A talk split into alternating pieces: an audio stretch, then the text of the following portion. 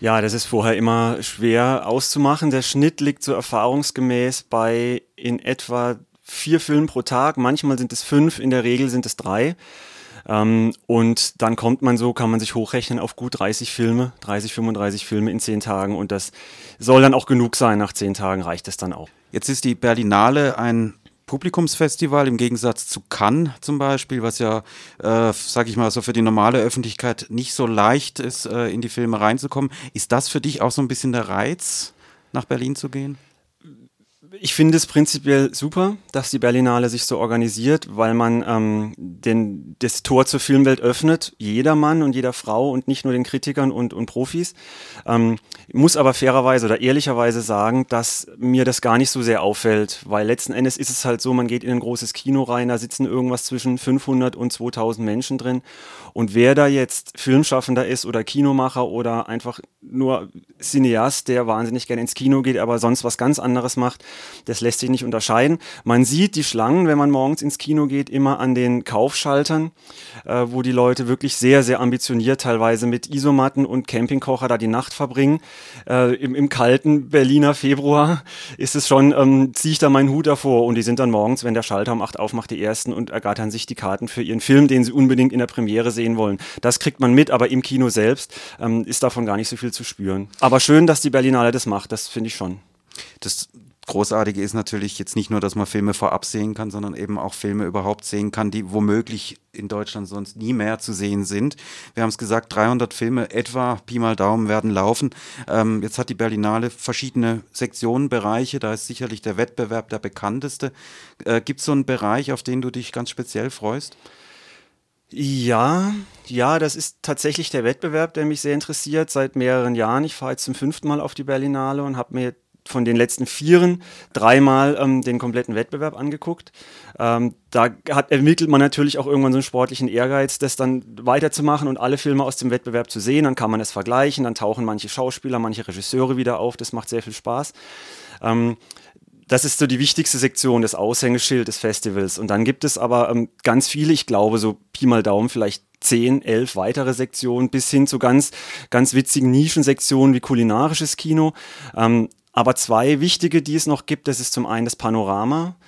Ähm, das öffnet so ein bisschen die Tür zur ähm, Arthouse Independent Filmwelt. Also da laufen Filme aus aller Welt, wirklich aus den, von den Philippinen, aus Neuseeland, aus dem äh, Senegal, überall her, ähm, die irgendwie einen gewissen Anspruch haben, die, die in der Regel auch independent produziert werden, unabhängig von großen Ver Verleihen, Produktionsfirmen. Ähm, die aber auch so ein bisschen in Richtung Unterhaltungskino gehen. Also das sind einfach auch Filme, die könnten dann von ihrer Machart irgendwann auch bei uns in den Programmkinos laufen. Ähm, und eine andere Sektion, das ist das ähm, sogenannte Forum des neuen Films oder einfach nur Forum. Ähm, das ist ein bisschen eine anspruchsvollere Sektion dahingehend, dass da viel Experimentalfilme laufen. Da stellen viele Regisseure aus aller Welt ihre ersten Filme vor und das hat einen sehr künstlerischen und sehr experimentellen Anspruch und ist dadurch teilweise sehr anstrengend, sehr schwer bekömmlich. Ähm, aber auch natürlich eine Herausforderung und da laufen dann wirklich auch diese Filme, die sieht man einmal und nie wieder und ist nicht selten wirklich sehr froh drum, die dort gesehen zu haben, gerade weil sie einen gereizt und herausgefordert haben. Kommen wir vielleicht mal zur Jury äh, der diesjährigen Berlinale. Die wird, äh, die Vorsitzende ist Meryl Streep, mhm. keine geringere. Und ich denke, wer vielleicht so allgemein noch bekannt ist, das sind zwei Schauspieler, zwei männliche Darsteller. Das ist einmal Lars Eidinger, der deutsche Schauspieler, der ja mittlerweile auch international in vielen Filmen mitspielt, zuletzt zum Beispiel äh, Die Wolken von Sils Maria. Ähm, und Cliff Owen, der ja auch sehr bekannt ist, der jetzt mittlerweile auch Fernsehserien macht wie The Knick, also mit mhm, Soderbergh, von Soderbergh. Ähm, ja, was versprichst du dir so von diesem Wettbewerb, den die Jury quasi äh, dann bewerten muss? Das ist eine absolute Wundertüte das, das kann man überhaupt nicht sagen. Es sind ähm, äh, einige Weltpremieren, die dort anlaufen. Es sind ähm, einige internationale Premieren. Alle Filme, die dort laufen, sind noch nicht auf dem Markt. Äh, in Deutschland schon gar nicht. Ähm, vielleicht in den USA, das weiß ich jetzt nicht, glaube ich aber nicht. Ähm, und man, man, man, man weiß es einfach nicht. Es ist alles dabei. Es waren die letzten vier Jahrgänge waren so unterschiedlich. Es waren teilweise sterbenslangweilige Filme, durch die man sich wirklich durchgequält hat, ähm, am Stück mehrfach hintereinander. Und dann war es zum Beispiel im, im, letzten Jahr, waren 2015, war das ein ganz herausragender Wettbewerb, wo man am Ende gar nicht wusste, was ist jetzt eigentlich mein Highlight aus diesem mhm. Wettbewerb, mhm. weil es so viele tolle Filme gab. Und das ist im Vorfeld sehr schwer zu sagen. Ähm, es verspricht sehr interessant zu werden, weil Filme auch dort aus der ganzen Welt laufen, aus Frankreich, aus China, aus äh, den Philippinen, Polen, Portugal, Iran und so weiter. Das wird ganz kunterbunt und da müssen wir uns einfach überraschen lassen. Die letzten Jahre, das, du hast gesagt, die äh, fünfte Berlinale wird es jetzt für dich werden. War das für dich jedes Mal ein Ärgernis, wie dann letztendlich die Jury entschieden hat, oder entspricht das so in, in der Regel deiner Linie auch? Ähm, Teils, teils. Also wo, wo, es manchmal überraschend war, war bei dem Hauptpreis, also bei dem Goldenen Bären für den besten Film. Das war teilweise ähm, merkwürdig, zumal, das finde ich auch ein bisschen merkwürdig in Berlin, ähm, dass es dort gar keine richtige Jurybegründung gibt. Also es wird ganz kurz in einer Zeremonie, die ist so ein bisschen, wie man es halt auch kennt von den Oscars, dass jemand vorgeht und eine ganz kurze Laudatio hält und dann den, den Briefumschlag öffnet. Ähm, dann werden die Bären abgeholt, es gibt diese kurze Dankesrede und das war's.